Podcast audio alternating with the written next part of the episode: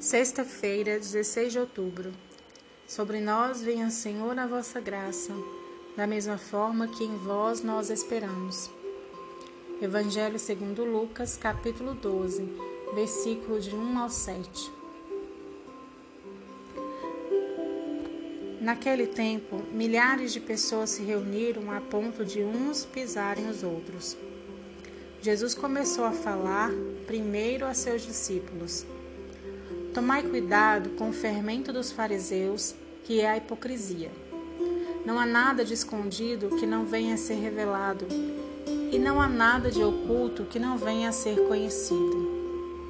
Portanto, tudo que tiveres dito na, dito na escuridão será ouvido à luz do dia, e o que tiveres pronunciado ao pé do ouvido, no quarto, será proclamado sobre os telhados. Pois bem, meus amigos, eu vos digo: não tenhais medo daqueles que matam o corpo, não podendo fazer mais do que isso.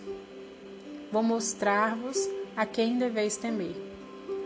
Temei aquele que, depois de tirar a vida, tem o poder de lançar-vos no inferno. Sim, eu vos digo: a este temei.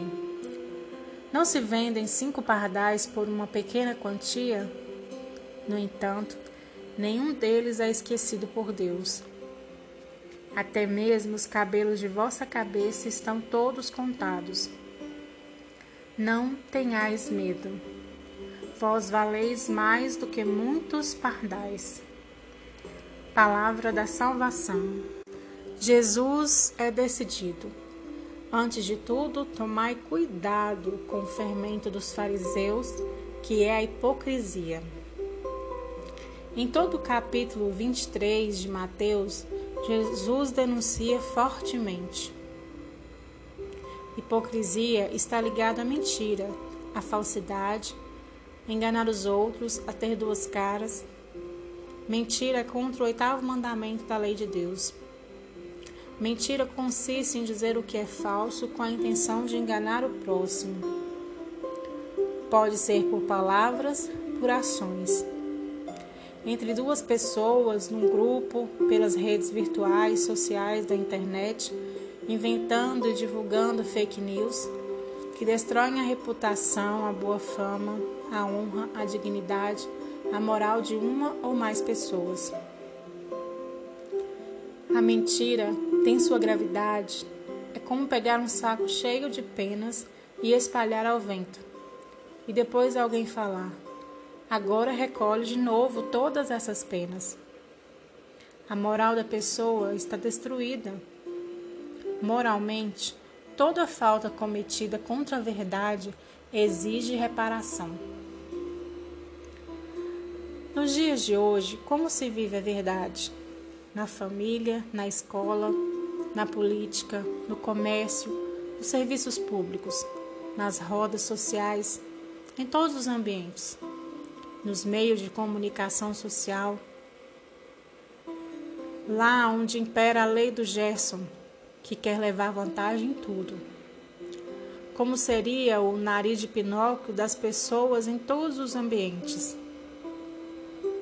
A força de querer enganar os outros, o hipócrita engana-se a si mesmo e se torna cego em relação, em relação à sua situação, incapaz de ver a luz.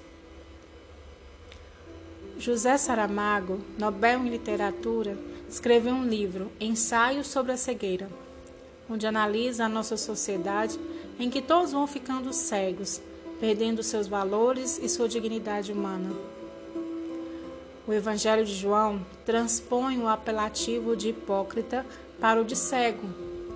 O pecado dos judeus consiste em dizer: Nós vemos, quando na verdade são cegos.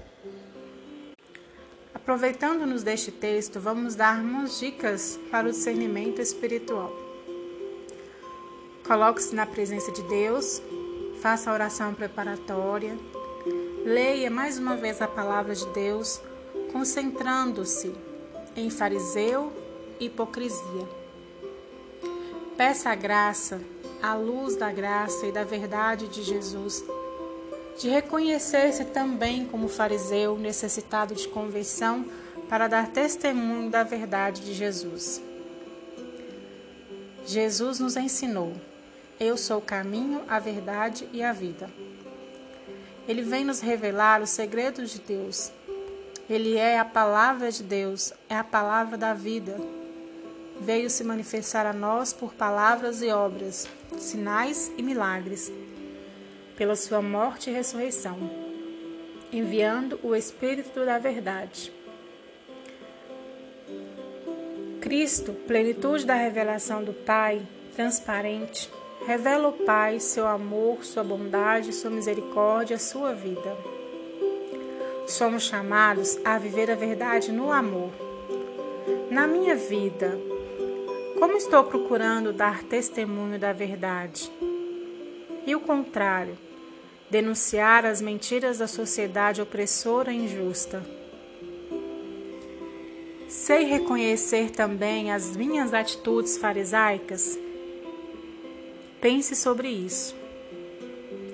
Converse com o Senhor, agradecendo e pedindo a graça da conversão. Não esqueça de anotar o que mais te tocou. Como quer seguir Jesus a partir de agora? Boa oração.